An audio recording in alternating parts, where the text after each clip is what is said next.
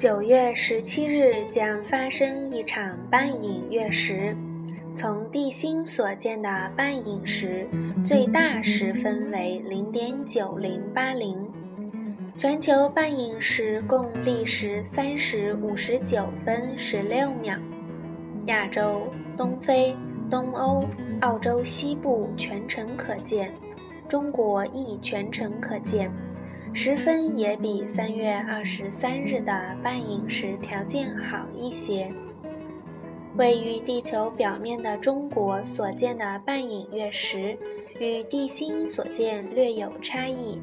在半影区历时约四时三点二分，半影时分约零点九三三，零点五十三分半影时始，两点五十四分时甚。四点五十六分半影时钟。当天月球在宝瓶座，附近没有其他亮星。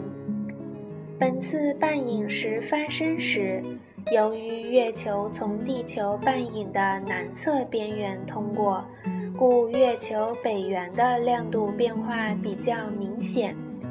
不过，肉眼不易观察半影月食的变化，最好是采用天文摄影的方式，较容易看出月球进出地球半影时的亮度变化。